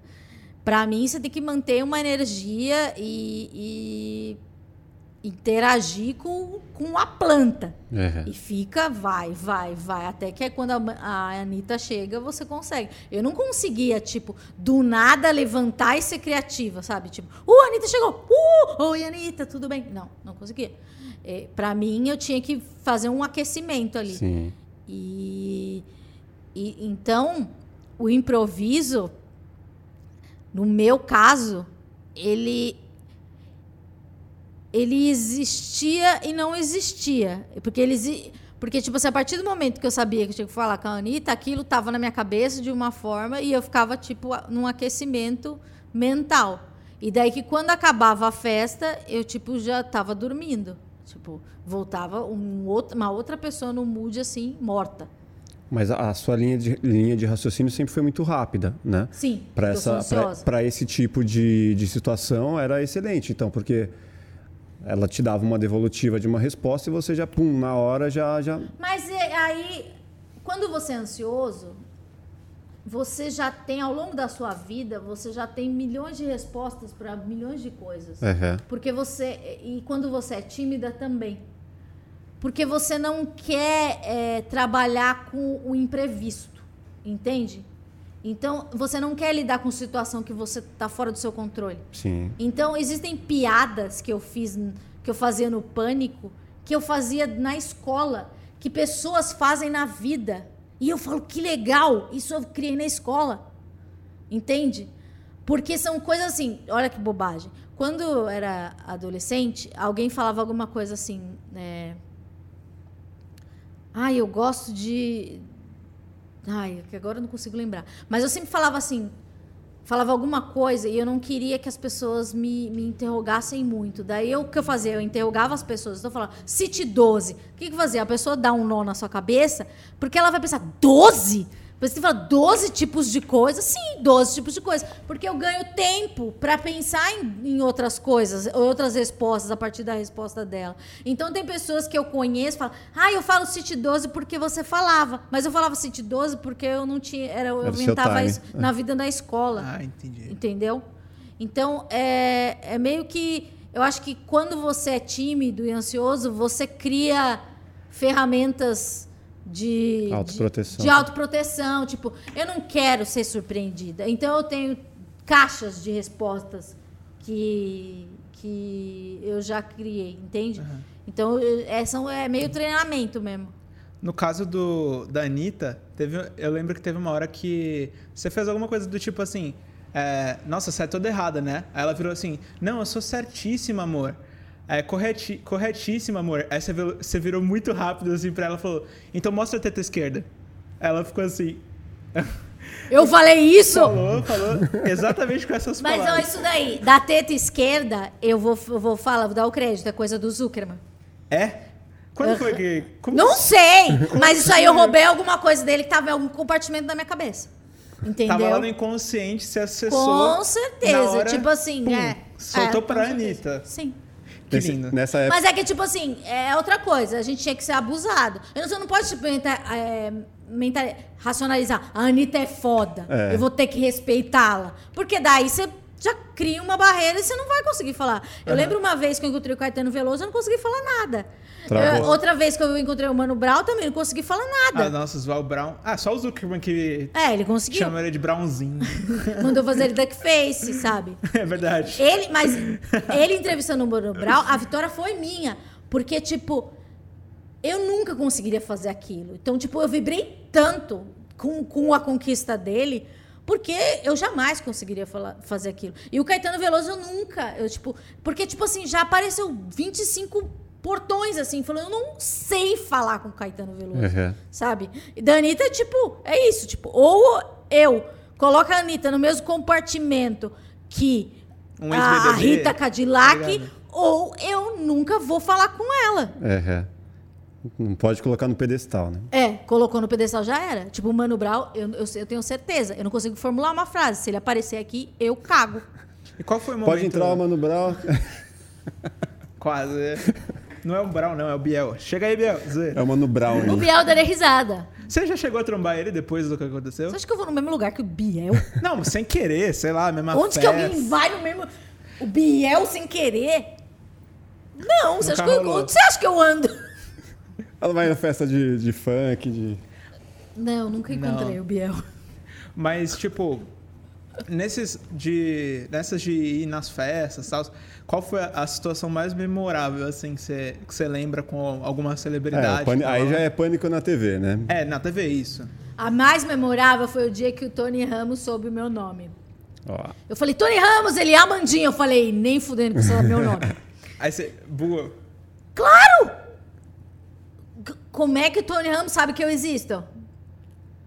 É, o pânico, e o legal é que o, o pessoal tava do... muito foda naquela é, o, o, pessoal da Globo, tipo, dava para perceber que às vezes chegava o Alfinete, o Zuckerman, e eles já estavam tipo, mano, vamos fugir, o Christian, vamos fugir desse pessoal. Ai, tem uma é coisa é horrível que acontecia. Porque às vezes eu chegava, né, eu tenho uma puta cara de produtora, e meus figurinos não era tipo, tipo, os, os caras que usavam fantasia. E daí... E daí os caras falavam assim, não, tipo, a, não o, os artistas, mas, sei lá, as pessoas que estavam, sei lá, as pessoas, segurança, a pessoa que estava lá no evento. Quando é que os caras vão chegar? Tipo, Silvio Vesgo. Mas não sabiam o que, que você era. Lógico que não!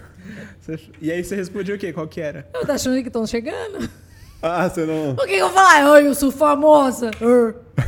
não, tô chegando, hein? Muito boa. Pô. Mas qual, qual, que foi a, a festa mais foda dessa época aí? Ou a situação mais. A festa mais foda? É, é a, foda, a festa que eu tava, tava o LeBron James. Caralho. Foi na Nossa. Copa, eu falei, caralho, LeBron Eu não lembro desse episódio aí.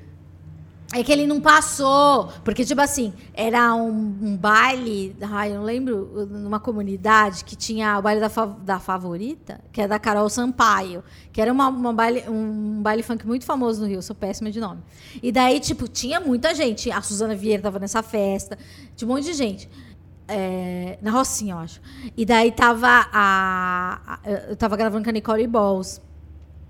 E daí era na Copa. E daí tinha o camarote. Depois a gente entrou no camarote e tal. E o LeBron James tinha o camarote do camarote. Que ele ficava lá. E aí? Que foda. E daí, sei lá, eu só tirei uma foto aqui. O dia que eu respirei Mas o mesmo ar que o. É, tipo, não vi foto, de assim. perto, eu vi ele grandão. Eu falei, caralho, eu acho que é a pessoa mais famosa que eu já vi na vida. Mano, não tenho a impressão de que alguém do Pânico, muito provavelmente o Zuckerman, numa situação dessa, ele falaria: Eu vou colocar a meta de. Vou conseguir entrar de algum jeito. Ah, mas ela tava tirar." fácil. Pro Daniel, tava fácil. Meu, pra mim, não. Eu né? acho impressionante como ele tem uma lábia que ele abre qualquer porta pra conseguir. Mano, invadir o Oscar, invadir o enterro do Michael Jackson. Mas tipo, eu lembro que, é tipo, antes disso, do, seu- do Daniel ser o impostor, é, ele era um produtor, né? Ele era produtor do Pânico na rádio, Uhum. é, da, da rádio. E eu lembro que a gente é, incentivava ele a ser da TV. E, e o maior incentivador dele a, ser da TV foi o Carioca. E, porque o Carioca é muito amigo dele. E eu lembro que a gente jantando, almoçando num, num restaurante perto da rádio, era uma feijoada, nunca vou esquecer. E a gente, tipo, meio que, meio que dando a ideia do que ele fa- já fazia na vida real. Porque ele, ele invadiu uma festa no Café de la Musique, acho que era Café de la Musique, do 50 Cent, aqui. ele, ele fez isso de, de hobby, sabe? Ele fingiu que era um cara que tava Nem entregando água. Sim, pra ele, na vida dele, porque ele queria botar os amigos dele na festa do 50 Cent. E daí ele falou, mano, você tem que fazer isso pra TV. Então, tipo, a, a gente ficava. Não que a gente formatou o quadro, mas a gente falava, meu, você tem que fazer isso na TV. Tipo, você tem que invadir os lugares, porque esse é seu talento, né? E é mesmo, né? É, e daí, e mu- por muitas vezes ele foi muito inseguro, né? Tá, mas isso aí rende o quê, sabe?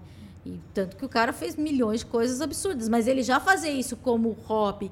Ele já invadia casamentos dava discursos por hobby, sabe?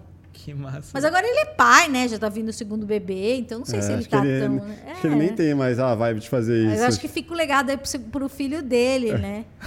Quem sabe, Já né? tá aí Genético. fazendo. É, né? Poder da, da argumentação da lábia. Exatamente, ele tem uma lábia. Você, você imagina no seu programa, do seu podcast, em outro formato TV, formato. Como podcast, acho que não, mas eu- eu tenho um projeto que é um- uma série de documentários, ele está bem encaminhado.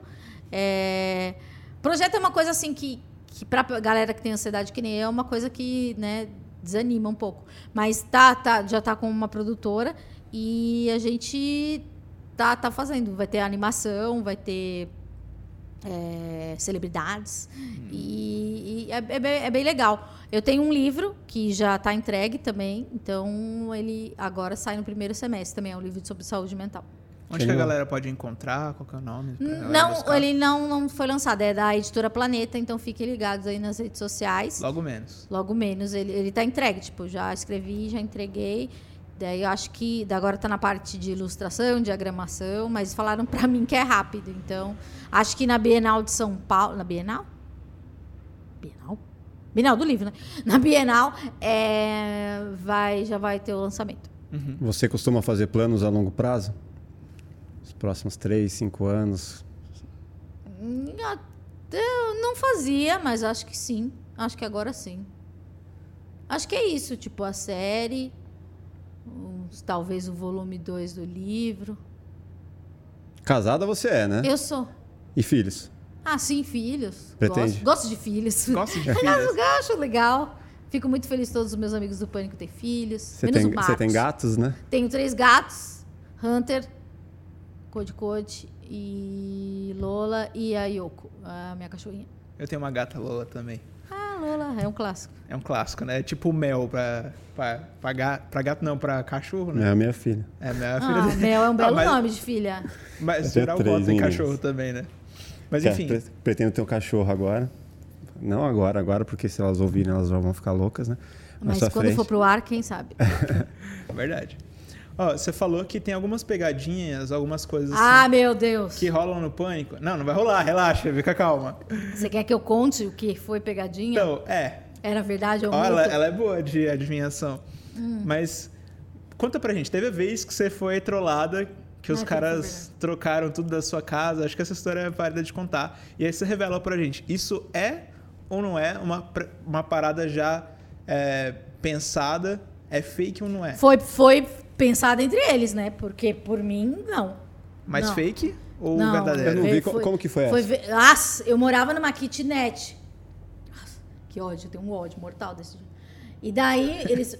O que eu mais odeio nesse dia é que, tipo, eu sabia que tinha uma coisa errada. E, e eles me mandaram para uma pauta super furada, que eu sabia, falei, mano, essa pauta não vai dar em nada. E era, tipo, sábado de manhã, eu odeio acordar de manhã. Acordar cedo. E daí eles falaram, vai pra lá, grava isso, tá? Beleza. Aí foi Quando você eu cheguei em casa... Santana, né? Tipo, por esse rolê aí. Por esse evento. Ah, não- nossa, você sabe mesmo, não lembro. Daí eu fui, quando eu voltei pra casa, a minha casa não existia. Tinha uma família e, tipo, a minha cama não, tava com uma outra colcha, os meus, meus objetos, ah, meus móveis. Tinha como tudo- assim? Outra tipo, tinha quadro, tinha papel de parede, errado. exatamente. Não, mas eu saquei, tipo, na hora eu saquei que era mentira, que, que tinham zoado a minha casa. Mas daí eu falei, ai, eles vão ter que guardar tudo. E onde cadê minhas coisas, sabe? Eu falei, eu não quero. E daí, tipo, ah, você tem uma coisa que é mentira nisso. Eu vou contar. Eu amo a verdade. Olha Uma- aí. Quando eu abro, eles queriam uma reação muito. Oh, cadê minha casa? Quando eu abri, eu falei, puta que pariu. Vocês zoaram a minha casa. Daí eu tive que fazer a reação. Regravar. Ah! Vocês zoaram Ah, você a minha... regravou. É, porque na minha ação não foi. Aí eles, tipo, eles entrou a banda, tudo depois. Amandinha é o seguinte, sua reação foi ruim, vamos voltar. Exato. Gente, banda sai. É. Gruda. Gente, gruda aqui o papel de parede. Exato, porque eu rasguei. É, exatamente. Mas você rasgou, aquilo Eu é ras- real. Você rasgou sem querer e falou. Não. É minha casa ainda. Não, porque, tipo assim, deu um nó no meu cérebro. Porque, tipo assim, eu tinha uma parede, tipo, verde croma. E daí, Nossa. eles colaram um papel de parede, mas tava bem ruim, assim, não colaram bem, né? Cenografia zero. E daí eu tirei assim. Baixo orçamento. Baixo orçamento, e era muito rápido. É, eu tirei assim, sabe, tipo, pra dar uma conferida. Eu falei, vou dar só uma conferida, vai que eu entrei no andar errado. E daí eu vi lá meu- minha parede verde. Daí. E aí os atores. Meu Deus, você rasgou Ah. nosso papel de parede. Eles falam Eles isso? falaram. É, então, daí eu, daí eu fico, eu fico triste, eu não fico com raiva. E daí eles, daí a gente teve que regravar, foi isso. Só a que banda, depois né? eu choro. Quando eu choro é real. Só que Aham. daí, olha só, olha a, a televisão é uma grande mentira, né? Daí o Bolinha, eu consigo enganar o Bolinha. Porque eu fiquei tão é, chorando que ele achou que eu tava muito descontrolada. Só que eu fingi um descontrole muito maior. Daí o Bola, falou, ele "Vou sabia que eu, ele." tava, que eu tava potencializando. Ele falou, nossa, ela tá descontrolada. Daí eu, eu falei, nem tô. Porque eu já sabia, né, que era uma encenação. Aham. Aí você entrou na onda. Ah, eu falei, quanto vale o show? Vai render. É, rendeu o bloco. Qual, qual que você sabe mais, assim, que é. ah, é eu não sou boa de memória. Fala uma Não, Uma que é fake. fake. Você quer que eu fale alguma que fala, rolou? é, fala alguma. Cara, deixa eu ver. Putz, agora pra acessar a memória, pior que eu tava com várias na ponta da língua antes da gente começar. Você lembra de alguma que muito épica, assim? Não, não lembro, cara. Eu, eu- uma coisa que eu sempre fiquei pensando assim é, é, o seu perfil, né, é, no Pânico e o perfil Paniquete, né? Era, era uma, eram coisas assim, como você, qual era a sua visão das Paniquetes? Elas Elas eram ótimas, de eu fora adorava lá o tempo a todo. maioria delas. Tipo, não, não, que nem amigas, poucas, assim, mas a eu nunca tive problema com nenhuma. A- a- já tive problema, assim, de, de conflito de. Ai, de. De, De ideias, personalidades, ideais. Assim. Mas não de. Ai, meu Deus, elas são gostosas. Não. Ah, o meu conflito era tipo, ah, às vezes a gente tava hospedado dando mesmo no quarto, eu falava, eu não vou ficar pelado do seu lado porque eu tenho vergonha do meu corpo. E elas ficavam peladas do meu lado. Tipo, era isso, mas assim, nu- nunca tive Mas não de assim, ah, pô, de. de- futilidade. É. nunca achei, não. Elas tinham um universo, eu aprendi coisas com elas. Elas eram. Elas tinham Era- um universo ali delas. Uhum. Eu gostava delas. Mas, tipo, o que, que você acha, assim? Tipo a Samambaia, eu adoro ela. Ela é muito coração. Ela se disse que ela veio aqui, né? Ela tem, ela tem um coração muito bom. Tipo, fico muito feliz que ela encontrou uma família, porque realmente era o desejo dela ter filhos. Porque a, a história dela é muito difícil, assim, de, da questão de família e tal. Então ela. ela eu acho que ela ter uma família e conseguir proporcionar o que ela não, não, não teve para os filhos dela, eu acho muito bonito, assim. Aham. Porque ela realmente tinha um desejo, assim, sabe? Uhum. De, e a história, muitas vezes a gente conversou, assim, sobre depressão, etc. Eu acho ela uma das, das mais legais, assim. De, e, e muito coração, assim, muito coração. É, muito, muito foda, assim, sabe? Muito batalha, eu sempre falei batalhadeira. Uhum. Ela, ela é muito foda. É, a, a minha, a minha questão era mais assim, ah, eu sou conteúdo, vocês são aí a. Não, Fica- não, sempre. E até defendia elas, porque havia uma coisa ali bem machista, né? É. De... E Esse como eu tocar era também. uma das únicas mulheres que participava de algumas reuniões de criação, não todas, mas. Porque as reuniões eram bem malucas, assim, de durarem, sei lá, das 5 da tarde às 5 da manhã, sabe? Nossa. Eu Que era que, participava ro- dessa. que rolava no- na casa do Emílio. essa. É, essas não participavam. Uhum. Mas as que, as que eu participava, que era na rádio, é, eu, quando eu tinha oportunidade, eu defendia. Sim. E co- como que você vê essa parada, assim, de, de sempre ter... Sempre não, né? Uma palavra muito forte. Mas, assim, no- nos programas de TV, ter as dançarinas, ter aquelas mulheres de fundo, geralmente, é, como você falou, com uma visão machista, né? Da parada. Eu acho que, eu não sei hoje, né? Acho que hoje não cabe mais, né? Né, Eu acho que tudo teve um período. Eu, eu gosto de uma, uma, um- bem antagônico isso que eu vou falar, né? Porque é vindo do Emílio, né? Mas ele fala. é, o Emílio, ele, ele fez bastante coisa, né? Do carnaval, anos 80, Aham. né? Que, que era uma coisa que valia tudo, né? Mulher, tipo, sem peito pra fora, tudo. Que, que existiu né, a ditadura e depois vieram os anos 80, anos 90, que ficou uma coisa muito bagunçada, né? De, de, de, de sexismo, Aham. machismo, etc. E depois, agora, né, a gente tá vendo que, que muitas daquelas coisas não, ca- não cabem, né? Sim. Não, não, não, não fazem sentido e não, não precisava. Então, acho que a gente está numa época de adequação. É, não tem porquê, eu acho que não faz muito sentido. Hoje não faria sentido grande parte dos programas e, e o Pânico é, é um deles, né? Grande parte dos quadros do Pânico. O Não Pânico até disso. foi meio, meio anos 90, assim, fora de época, né? Tipo, Sim. você pensa... Eu acho que acabou bem na, é na época certa, porque depois ia ser muito. é, Ele já era, né? Ele acabou já numa época que já estava sendo muito alvo né, das Aham. pessoas. Mas é, se durasse um pouco mais, eu acho que não ia restar nada de saudade, né? Porque. O politicamente incorreto porque o ficou muito... Ficou, não, não tem mais, não tinha Verdade. mais. As, as Como piadas, defender. piada com anão, piada com... Cara, tudo que você imaginar. Os caras pegavam Jackass brasileira, né? É, Sim. nem, é, se bem que tá tendo um filme do Jackass, né? Vamos ver o que, vai ser. Aí Jackass depois foi- 2021. foi parar numa parada tipo. Como é que chama lá a galera escorregando, as, as paniquetes escorregando no. Do ganso. É, afogando ganso, né? Uma parada assim. Aí, tipo, sinceramente, eu já não achava mais da hora. Ah, Mas, é é também porque você cresceu, também, é. né? Aham. Eu, eu, vai cansando também, né? Não é, tipo, fica mais do mesmo, eu É. acho. aham. eu curtia bastante o Fred Mercury prateado, assim. Mas apesar de que, tipo, é muito estranho. Porque a visão de como espectador, a galera adorava o trabalho do. Adorava não, adora, né? O, o trabalho do Edu, assim. Ele é um gênio. Ele é um gênio. Mas é, é muito estranho, porque a visão das pessoas do pânico mesmo, em relação a ele. É, Ah, mas é que você tá falando desses cortes do negócio, desses Que tem um programas. monte, né? Aparece É, pelo pra conheço, várias assim. coisas. Eu não clico, mas aparece um monte de coisa. Cortes do negócio. Daí Evandro Santo fala que não sei quem, não sei quem lá. Você Ah. já falou que, é- que já foi apaixonada por ele, né? Eu falei, Aham. mas, mas nem ele não, era nessa, ele não era famoso nessa época, Aham. não. É quando bem ele antes. era ator. Ator. foi. Só com apenas ator. Cara, então, assim. Mas ele não era isso que fala, então.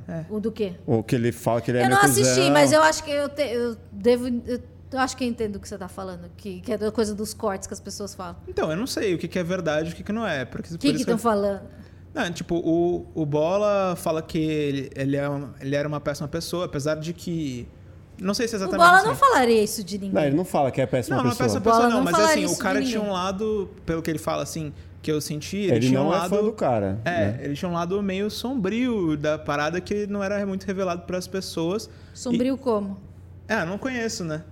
Não conheço o. Olha, eu acho o que. cara. O que eu já vou, vou ouvi é defender, vou defender o Bola. O Bola jamais falaria isso. O que eu já ouvi é que ele não, não é fã, que ele não, não gostaria de né? conversar com ele, esse tipo de coisa. Bola? Não, mas o, o Bola é tipo o padrinho de casamento dele. Só Mas, que eles então, não já- se falam eu já- mais já e, e o Bola no não quer mais cruzar com ele. é. Ah, eu acho que você não devia levar muito a sério que o Bola fala no Ticaracatica. É, porque... Porque... porque aquilo ali é nada mais é que um pânico. É, Eu já vi ele causar. falar no Vilela também. Que ele, é, tipo assim, ele, ele não quer mais cruzar o cara, não quer mais ver ele na, na frente Ah, dele. eu acho que você. é, isso aí é nada mais é do que um braço do pânico. Pra render, um... É, outros já falaram Ah, também. render já- os já- bons cortes. O, o, Rende- rendedores de cortes. Aqui você tem cortes. o, o Gui Santana. no programa Cortes falar. do Cortes, você vai ver. Mas, mas a sua percepção dele então é de boa. Do que? Do Edu? Do Edu, é. Sim. Sempre foi. Sempre foi o quê? Sempre foi de boa. Sempre foi de boa, é. Eu acho o Edu um grande, um grande ator. Eu acho, eu acho que uma das poucas pessoas que me fazem rir de verdade, assim. Uhum. Ele, Zuckerman. Quem mais que eu dou risada? Rabin, Murilo você Couto. curte? Nossa, amo Rabin, amo Rabin, A gente tá Rabin. fazendo um longa com ele. Ah, eu- nossa, deixa eu falar. Você Rabin. pode falar o nome, Maf, pra, pra ela É, dar vai o ser, parecer vai ser o dela? último youtuber virgem. É do, do Miguel Rodrigues. Ele é o Rick Gervais brasileiro, não é? O que, que você Beleza. acha desse Gente, título? eu amo o Rabin. Rabin, ele é bom. ele é bom. Ele é boa pessoa. Eu nunca vi, juro. Ele só tá enrolando pra vir aqui, mas ele é da hora. Nossa, o Rabin é boa alma, sério. Então, acho que todo mundo que, que tem a oportunidade de, de- de- Eu gravei com ele lá no Flow. A gente fez uma cena do longa com o Monark, o, o Igor. ele e o Guilherme Igor Seta. Guimarães me faz rir também. o Igor. Ah, o Igor Não, do Flow, Igor tá? do Flow, é. Mas o Igor Guimarães também me faz rir muito. O Rabin, eu acho que o, o Rabin é um negócio, sim. Assim como o Edu também, mas o Edu ele é mais artístico.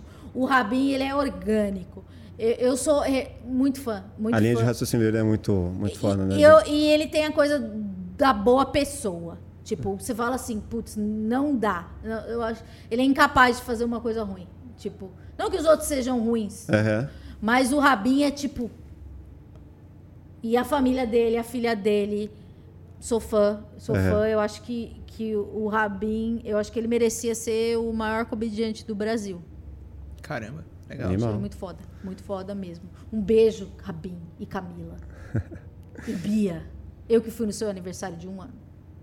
É isso aí, Amanda. Amanda, muito obrigado. A gente já falou bastante aqui. Obrigada a vocês. Fico muito feliz de saber que estão trabalhando com o Rabin, porque é uma, uma excelente pessoa. E quero que esse homem faça muito sucesso, porque ele merece. Logo mais vai ter o lançamento aí. Eu vou falar pra você colar. Com certeza. Se é do Rabin, eu vou. Ó, que Fui no aniversário de um ano da criança. Ninguém foi, só eu. E a Dani Calabresa, muito avulsa. E a Iris Stefanelli. Esse eu acho que foi um dos rolês mais nada a ver que eu já Rolê fui na aleatório. vida. Aí do nada brotou o Ronaldinho lá também. Não. Não, tô zoando, né? Só porque ele vai nos rolês mais aleatórios possível. O gaúcho. Uau, o Gaúcho? O Gaúcho? Ai, eu nunca vi o Ronaldinho Gaúcho, meu sonho. Um dia ele brota na sua vida, fica tranquila. Ai, mas tem que estar no mesmo rolê que o Biel, né? Não sei. Não sei se eu vou aguentar. É isso aí. Música? Música, puta, eu não pedi. Amanda, Oi. qual Manda. música que Manda uma música. você gostaria de nos contar que represente algo muito forte na sua vida? Ai, eu quero. Eu vou. Peraí. Mas aí, calma aí, tem que ter uma história por trás da E música. de preferência uma música nacional. Ai, nacional, eu ia mandar um Elton John aqui. Eu sou uma véia. Ai, uma nacional. É, a gente eu... acredita muito nessa questão da, da- de como a música marca a vida das pessoas. Eu vou né? procurar aqui nas minhas mais ouvidas. Eu vou ver aqui. aquela música, sabe assim, que você ouve e você consegue visualizar uma cena com ela. Você Fazer uma consegue, memória afetiva, é, sabe? Trazer uma memória que estava lá no inconsciente, você vê ela claramente quando ouve a música. E por que a gente pede isso? Porque a gente tem uma playlist dos nossos convidados das músicas que Tá. marcaram a vida de todos. Uhum. Tá, peraí, deixa eu achar aqui. Então eu vou pedir Negro Drama dos Racionais, porque assim como o disco amarelo do, do, do MC da é, é, um, é um disco muito motivacional que, que eu acho que, sei lá, de algum. é, me lembra domingo, é, dias, do, manhãs de domingo, que eu tava deprimida e. e Lá eu, no Capão, isso. e eu, não, em qualquer lugar, em Qualquer lugar. Perdizes, em Pinheiros, na Bela Vista, em todos os lugares que eu já morei, é, que eu precisava de uma, uma dose, de uma injeção, sabe, para levantar. E, e qual que é a parte dessa música que, que mais representa isso, ou traz esse sentimento? É uma coisa que você tem que provar mui- muitas vezes, que as pessoas. é, até para os seus amigos mesmo, acho que, pelo menos no meu caso, de onde você veio e às vezes você tem que lembrar certas coisas. Então tem uma frase que eles falam: o mundo está de olho de você, o mu- o mundo tá de olho em você. Morou? Sabe por quê? Pela sua origem. Porque às vezes é, quando a gente conquista algumas coisas, as pessoas ficam olhando e ficam dizendo ou se importando ou se comportando como se aquilo não fosse seu. Eu não sei explicar, mas a gente tem que provar. E, e essa música me faz falar, beleza, eu vou provar. Animal. E, e todo dia a gente prova, de alguma forma. Pela sua origem, pela minha origem, pela origem de quem É, quer que também seja. sou do extremo, extremo leste. E Eu sou da leste, cheguei, mas tô saindo fora. Mas pop, vem, mas eu sigo a Essa é boa, também podia pôr na, na playlist. Didi Mil e né? Muito bom. Muito bom. Que Deus o tenha, MC da Leste. Muito obrigado, Amanda. Vamos pedir as Animal. redes sociais. Gostei muito. Rafael vai dar as nossas redes sociais aqui. Tá ansiosinho? Quer falar das redes ansiosinho? Então, galera, é importante que você, se você ainda não se inscreveu no canal, cara, agora é a hora, sacou? Se, se inscreve aí no canal, ativa o sininho pra não perder nenhum vídeo. Comenta aqui quem que você quer ver aqui no canal. Chama, fala aí, Zuckerman, cola aqui. Fala aí, Carioca. Zuckerman. Carioca, cola aí. Vai ser Vou massa se falar pro colarem. hein? Carioca, ele é meu amigo pessoal. É? Pô, aí sim. Esse que tá aqui do lado também vai ser massa quando, quando rolar. E galera, comenta aí, se inscreve no nosso canal, como eu já disse, e também vai lá no nosso Instagram, Plugado Podcast, e segue a gente lá pra não perder nenhuma atualização, beleza? E as redes sociais da Amanda também. Por né? favor, Amanda. Você pode entrar Amanda Ramalho e no, no Instagram e Amanda Ramalhos no Twitter e no Esquizofrenóias no Instagram. Você pode procurar meus podcasts Chá das 4 e 20 músicas tem no YouTube. Tem no YouTube e Esquizofrenóias tem em todas as plataformas de áudio. E é muito foda, recomendo. Muito, massa. legal. Muito apoio. obrigada. É isso aí, muito obrigado, Amanda. Muito obrigado, galera. Valeu, Flávia. Gustavo, que não é Gustavo, que é Augusto. E o Amaury, um grande abraço, beijo pra vocês. Valeu, Até galera. a próxima. Valeu.